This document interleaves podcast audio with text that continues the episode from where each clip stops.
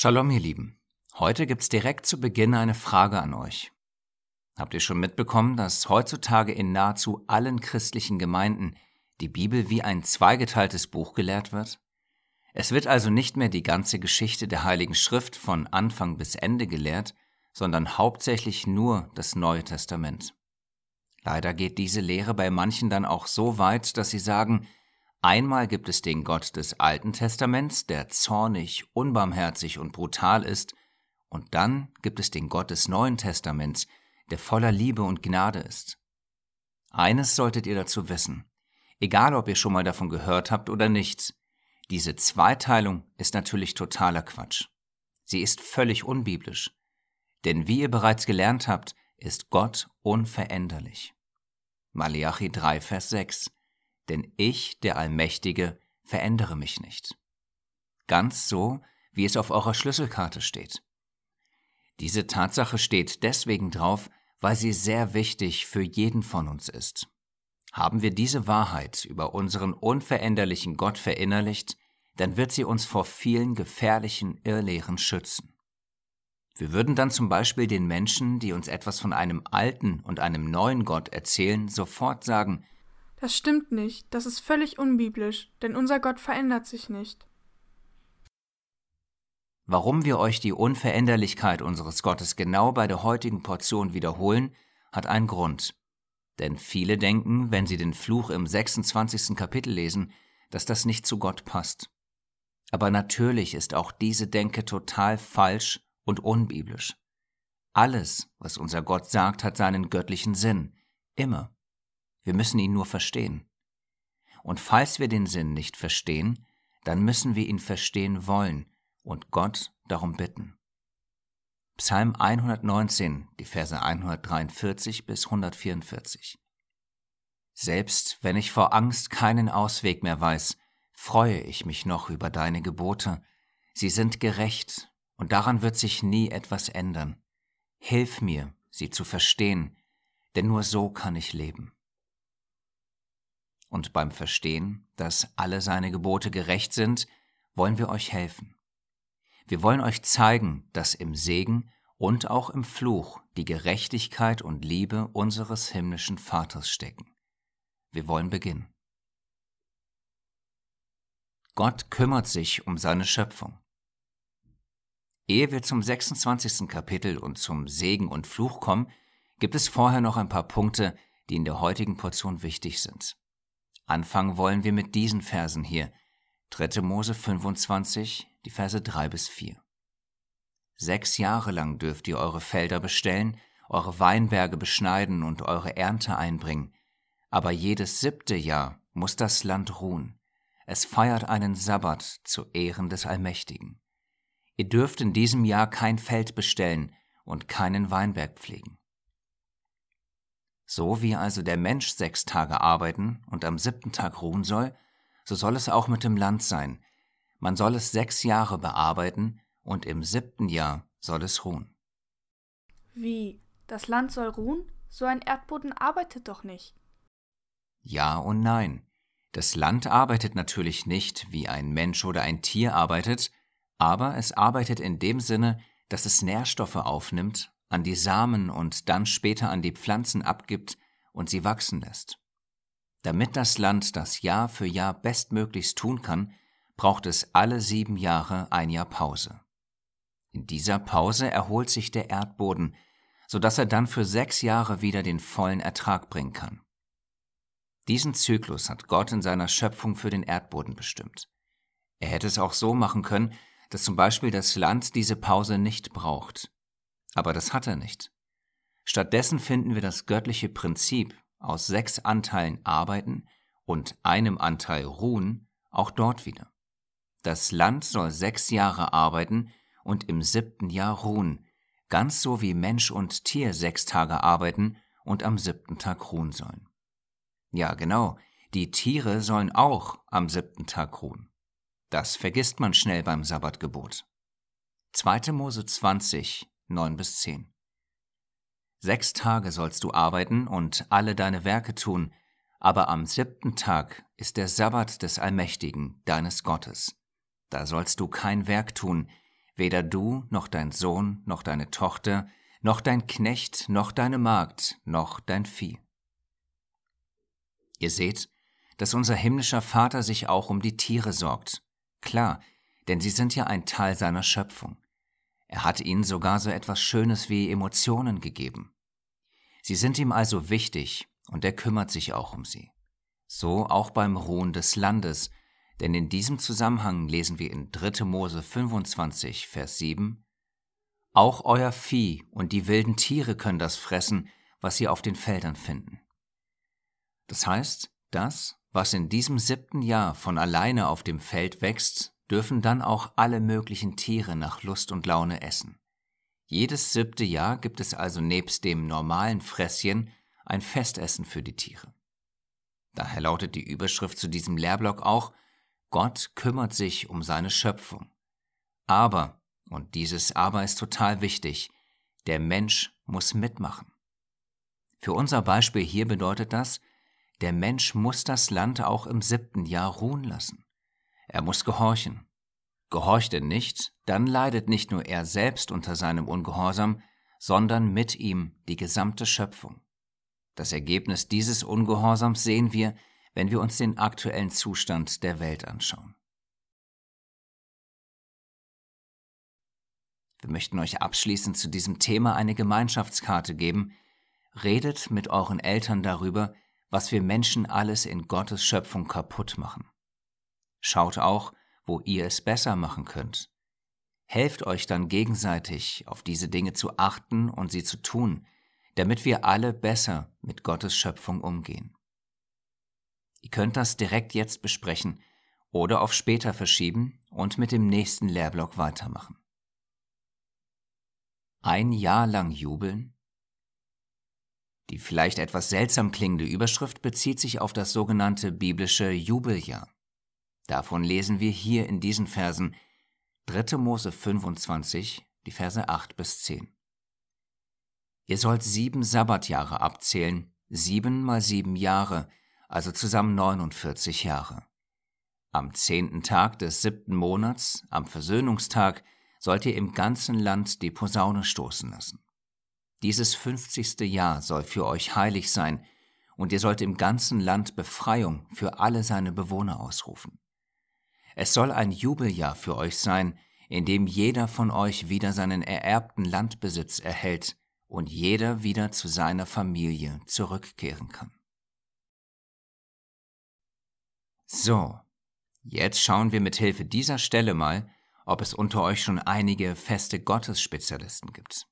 Denn wenn ihr von der letzten Folge begeistert gewesen seid, dann habt ihr eure Eltern sicherlich nach mehr Infos zu den Festen ausgequetscht. Und? Habt ihr? Falls ja, dann habt ihr gute Chancen, die gleich kommende Masterfrage zu den Festen Gottes zu beantworten. Wenn ihr 3. Mose 25, 8 bis 10 lest, und dabei an die Feste Gottes denkt, fällt euch da etwas Besonderes auf? Sticht euch da etwas ins Auge? Falls nicht, helfen wir euch ein wenig und listen mal eben schnell noch einmal die Feste für euch auf. Also, der Sabbat, das Passa und dazu gehörend die Woche der ungesäuerten Brote und der Tag der Erstlinge, das Fest der Wochen bzw. Pfingsten, das Posaunenfest, der Versöhnungstag und das Laubhüttenfest. Macht mal hier kurz eine Pause und schaut euch die Stelle zum Jubeljahr im Zusammenhang mit den Festen noch einmal an. Vielleicht schreibt ihr euch hierzu die Feste schnell auf einen Zettel auf und legt sie neben eure Bibel. Fällt euch jetzt was auf, wenn ihr das so nebeneinander liegen seht? Einiges ist sicherlich sofort erkennbar, andere Zusammenhänge sind schwieriger zu finden. Nehmt euch die Zeit, wenn ihr selbst oder mit euren Eltern zusammen rätseln wollt, und macht dann hier weiter. Wir werden uns nämlich gleich alles Schritt für Schritt genauer ansehen. Für die Lösung des Rätsels gehen wir der Reihe nach durch die Liste. Der Sabbat. Hier muss man nicht lange suchen, denn das Wort selbst taucht in der Stelle auf. Ihr sollt sieben Sabbatjahre abzählen, sieben mal sieben Jahre. Man sieht, dass der Sabbat, der ja immer am siebten Tag ist, irgendwie mit dem Jubeljahr verbunden ist. Oder anders gesagt, im Jubeljahr steckt irgendwie das Gebot des Sabbats mit drin. Wir machen mal weiter. Passa. Was geschah beim Passa damals in Ägypten? Genau, das Volk wurde durch die Machttaten Gottes befreit. Schaut euch dazu mal folgende Aussage beim Jubeljahr an. Ihr sollt im ganzen Land Befreiung für alle seine Bewohner ausrufen. Ganz genau so, wie damals in Ägypten Befreiung ausgerufen wurde, so wird Befreiung beim Jubeljahr ausgerufen. Wir schauen uns mal das nächste Fest an, das Fest der Wochen. Könnt ihr euch noch erinnern, wie man das Datum dieses Festes errechnen muss? Falls nicht, hier noch einmal die Stelle dazu. 3. Mose 23, die Verse 15 bis 16. Vom Tag nach dem Sabbat an, dem Tag, an dem ihr die Getreidegabe als Weihegabe dargebracht habt, sollt ihr sieben Wochen abzählen. Zählt 50 Tage bis zum Tag nach dem siebten Sabbat. Ihr seht sicherlich sofort die Parallele zum Jubeljahr. Denn beim Fest der Wochen zählt man sieben mal sieben Wochen also 49 Tage ab, und dann ist der 50. Tag der Festtag. Und beim Jubeljahr zählt man sieben mal sieben Jahre, also 49 Jahre ab, und das 50. Jahr ist dann das Jubeljahr. Der heilige Text sagt, also zusammen 49 Jahre. Dieses 50. Jahr soll für euch heilig sein. So, das sind ja dann schon mal drei von drei Festen, die irgendwie im Jubeljahr mit drinstecken. Mal sehen, wie es weitergeht. Das Posaunenfest. Hier ist es ganz einfach, denn beim Posaunenfest hat man im ganzen Land in die Posaunen gestoßen. Ganz so wie es hier beim Jubeljahr geschrieben steht, ihr sollt im ganzen Land die Posaunen stoßen.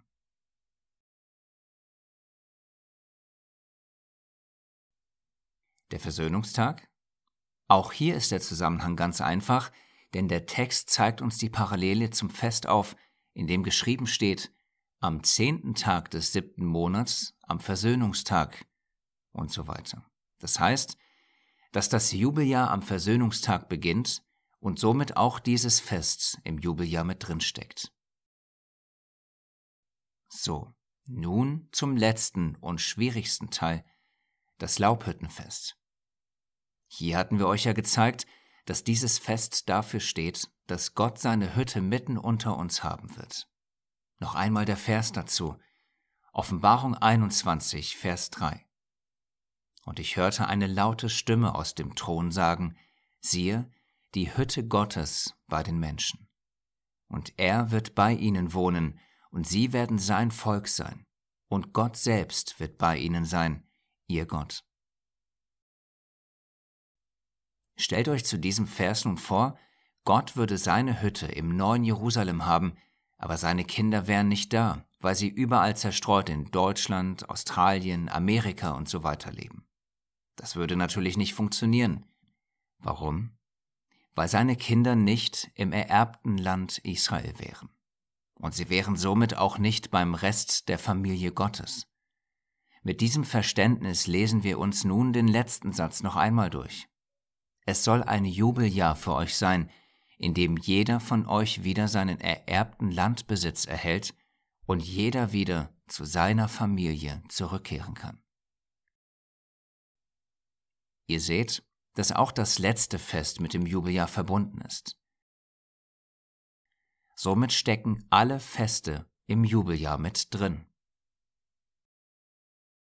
Wie wir es schon in der letzten Portion zu den Festen sagten, wir finden das einfach total faszinierend, wie unser Gott das alles schon von Anfang an geplant hat, wie er seinen großen Plan mit uns Menschen in seinen Festen verankert hat und wie eindeutig und frei von menschlicher Interpretation das alles erkennbar ist. Genau dasselbe gilt auch hier. Einfach zum Jubeln das Jubeljahr. Oder wie es ein Bruder von uns immer sagt, Gott ist einfach der Beste seine Größe ist unmöglich mit Worten zu beschreiben.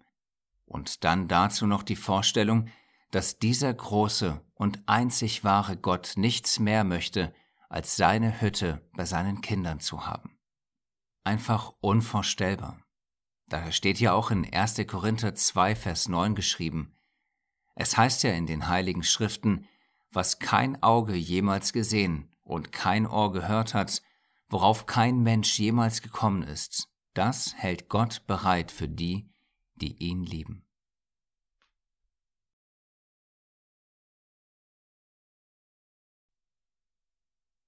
Für den Nächsten einstehen. 3. Mose 25, Vers 25.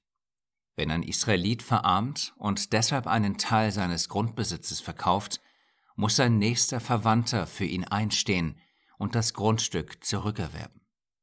Vers 35 Wenn jemand aus deinem Volk seinen Besitz verliert und verarmt, musst du ihn genauso unterstützen wie einen Fremden oder einen Gast, der nur vorübergehend bei euch wohnt. Tu alles, was nötig ist, damit er weiterhin bei euch leben kann. Hier lesen wir von Dingen wie muss sein nächster Verwandter für ihn einstehen oder musst du ihn genauso unterstützen oder tu alles, was nötig ist und so weiter. Auch wenn sich diese Stelle vor allem auf das ererbte Land bezieht, kann man darin eine göttliche Weisung für unser ganzes Leben erkennen. Es ist eine Weisung, die wir auch an anderen Stellen in der Heiligen Schrift lesen können.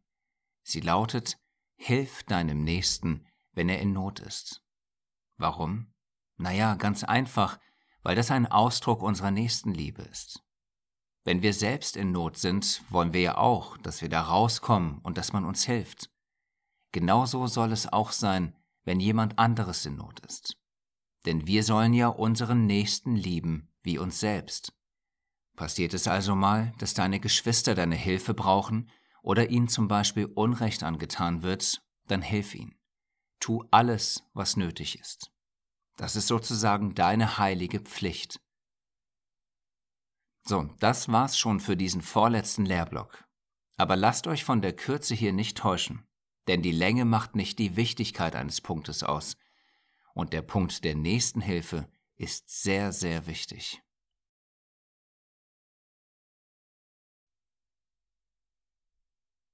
Die Züchtigung unseres himmlischen Vaters. Im 26. Kapitel lesen wir von dem in der Einleitung erwähnten Segen und Fluch. Der Segen wird in den ersten Versen beschrieben und wird mit dieser Bedingung eingeleitet. 3. Mose 26, die Verse 3 bis 4. Wenn ihr nun in meinen Weisungen wandelt und meine Gebote befolgt und sie tut, so will ich euch. Und nach diesem so will ich euch kommt dann der Segen. Dann ab Vers 14 beginnt der Abschnitt mit dem Fluch. Dieser Fluch wird auch mit einer Bedingung eingeleitet. 3. Mose 26, die Verse 14 bis 15. Wenn ihr jedoch nicht auf mich hört und meine Gebote nicht befolgt, sondern den Bund mit mir brecht, indem ihr mein Gesetz missachtet und meine Weisungen gering schätzt und daher nicht alle meine Gebote befolgt, so will ich euch. Auch hier folgen dann nach dem so will ich euch die Auswirkungen der eigenen Taten, in diesem Fall des Ungehorsams. An dieser Stelle möchten wir euch dazu eine passende biblische Formel mitgeben, die super einfach zu verstehen ist und gleichzeitig super wichtig für euch ist. Ungehorsam ist schlecht und bringt Fluch. Gehorsam ist gut und bringt Segen. Ziemlich einfach, oder? So, jetzt noch einmal zurück zum Fluch. Nach den beiden einleitenden Versen 14 und 15 werden wie erwähnt die Folgen des Ungehorsams beschrieben. Diese Verse könnt ihr aber als gehorsame Kinder einfach überspringen. Wie jetzt? Was wir euch durch diese bewusst seltsam klingende Aussage klar machen wollen, ist, dass wenn man gehorsam ist, diese ganzen Verse nicht auf einen zutreffen. Also egal wie vermeintlich hart der Fluch auch sein mag, er ist für gehorsame Kinder nicht entscheidend. Das ist genauso wie bei euren Eltern, wenn sie euch eine Strafe androhen. Die Strafe ist, egal was sie auch sein mag, für euch in dem Sinne nicht wichtig, wenn ihr gehorsam seid. Seid ihr aber ungehorsam und das dann immer wieder, dann wird auch die Bestrafung immer größer werden, ganz so wie in diesem Kapitel. Die Strafe wird aber nicht größer, weil eure Eltern Freude daran haben, sondern die Strafe nimmt zu, weil sie euch lieben und euch helfen wollen. Ganz genau so ist es auch bei unserem himmlischen Vater und seinen Kindern. Die Strafen nehmen zu, weil er uns liebt und uns helfen will. Er will uns helfen, gehorsame Kinder zu werden, weil er weiß, dass es gut für uns ist. Mose hat dazu in 5. Mose 10, Vers 13 gesagt, Lebt nach Gottes Geboten und Anordnungen, die ich euch heute verkünde. Wenn ihr das tut, wird es euch gut gehen. Da ihr als Kinder oder wir als erwachsene Kinder Gottes aber oft nicht einsehen wollen, dass Gehorsam gut für uns ist, benötigt es ab und zu eine Strafe. Wer an dieser Stelle ganz genau aufgepasst hat, dem wird zu diesem ganzen Thema eine Wörter der Bibelkarte aus einer der letzten Folgen einfallen. Weiß jemand, welche das ist? Genau, es ist die Karte zum Wort Züchtigung. Auf ihr steht, wenn Gott straft, dann züchtigt er uns. Züchtigung bedeutet, dass er etwas tut, damit wir aus unseren Fehlern lernen und es zukünftig besser machen. Dann folgt auf der Karte die Stelle aus dem Hebräerbrief. Da diese Verse so gut zur heutigen Portion passen, wollen wir sie uns ein wenig genauer anschauen. Außerdem reden wir immer wieder gerne über diese Stelle, weil sie eine unserer Lieblingsstellen in der gesamten Heiligen Schrift ist. Denn sie lässt uns die Liebe unseres Gottes besser verstehen. Und passend zum Thema lässt sie uns verstehen, warum unser himmlischer Vater uns ab und zu züchtigen muss. Hebräer 12, die Verse 5 bis 6 und der Vers 11. Ihr habt anscheinend die ermutigenden Worte vergessen, die Gott an euch, seine Kinder, gerichtet hat. Mein Sohn, wenn der Allmächtige dich züchtigt, lass dich nicht entmutigen, sondern nimm es an. Denn wen der Allmächtige liebt, den züchtigt er. Natürlich freut sich niemand darüber, wenn er gezüchtigt wird, denn Züchtigung tut weh aber später zeigt sich, wozu das alles gut war. Wer nämlich auf diese Weise geformt wird, der tut, was Gott gefällt und ist von seinem Frieden erfüllt. Diese Verse möchten wir jetzt mit euch ein wenig genauer anschauen. Denn versteht ihr diese Stelle besser, dann werdet ihr auch die Züchtigung eurer Eltern und den Fluch aus 3. Mose 26 besser verstehen. Und ihr werdet verstehen, dass die Strafen eurer Eltern und der Fluch aus 3. Mose 26 nichts anderes als Züchtigungen aus Liebe sind. Also, dann schauen wir uns die Stelle mal etwas genauer an. Es steht geschrieben, Ihr habt anscheinend die ermutigenden Worte vergessen, die Gott an euch, seine Kinder, gerichtet hat. Laut diesen Worten ist das nächste, was nach dieser Aussage kommt, etwas Ermutigendes. Es ist nichts, was uns traurig machen sollte, sondern es sollte uns erbauen und uns Hoffnung geben. Und was ist das, was nach dieser Aussage kommt? Mein Sohn, wenn der Allmächtige dich züchtigt, lass dich nicht entmutigen, sondern nimm es an. Ja, leichter gesagt als getan, oder? Denn wer mag es schon, wenn er gezüchtigt wird? Niemand. Weder ihr noch wir Erwachsene aber dennoch sollen uns diese Worte nicht entmutigen, sondern ermutigen. Und wie?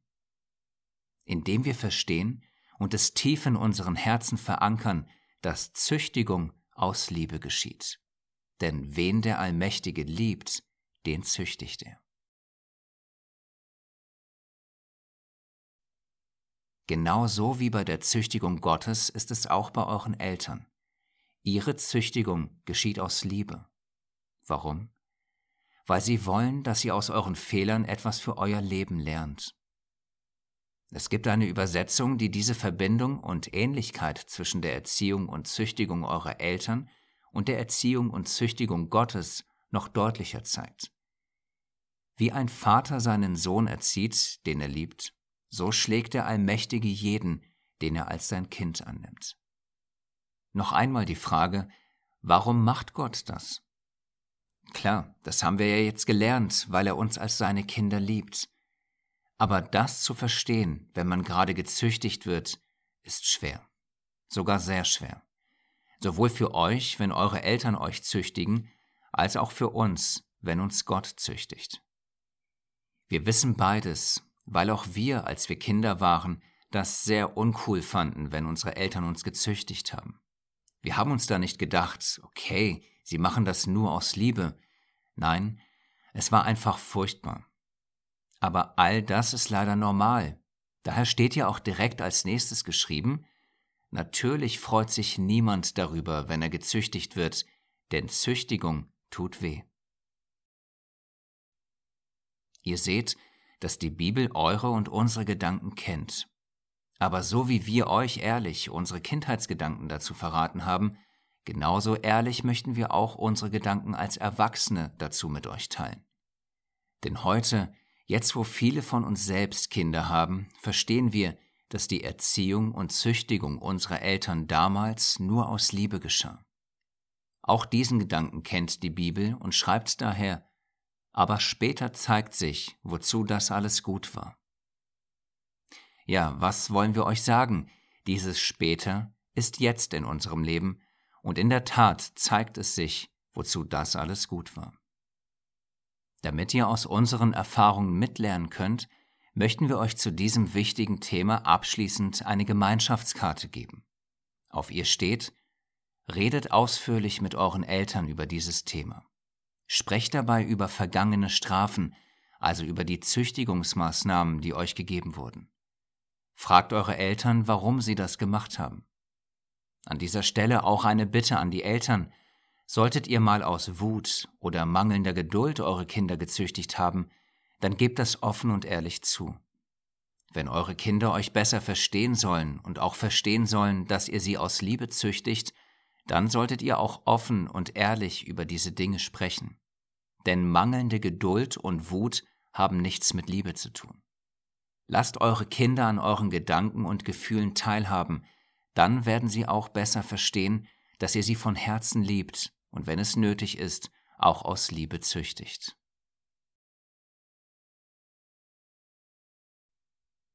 Zum Ende möchten wir euch, liebe Kinder, noch eines mitgeben, was ihr von Anfang an lernen solltet. Findet ihr das eine oder andere an Gottes Züchtigung übertrieben, dann solltet ihr dabei eines nicht vergessen. Er ist Gott und wir seine Schöpfung. Er weiß alles, wir wissen im Zweifel gar nichts. Er kann bis in alle Unendlichkeit in die Zukunft sehen und weiß, wie alles ausgeht, wir aber können nicht eine Sekunde in die Zukunft blicken. All das und mehr sollten wir nicht vergessen, wenn wir die Erziehungsmethoden bzw. eben die Züchtigung aus Liebe unseres himmlischen Vaters in Frage stellen. Er ist die vollkommene Liebe, und er weiß, was das Beste für seine Kinder ist, egal wie hart auch die Strafe sein mag.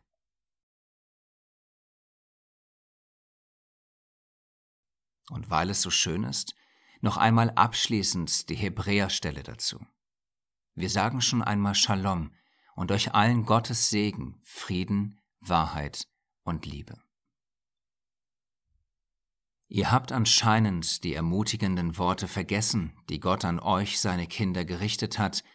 Mein Sohn, wenn der Allmächtige dich züchtigt, lass dich nicht entmutigen, sondern nimm es an. Denn wen der Allmächtige liebt, den züchtigt er. Natürlich freut sich niemand darüber, wenn er gezüchtigt wird, denn Züchtigung tut weh. Aber später zeigt sich, wozu das alles gut war, Wer nämlich auf diese Weise geformt wird, der tut, was Gott gefällt und ist von seinem Frieden erfüllt.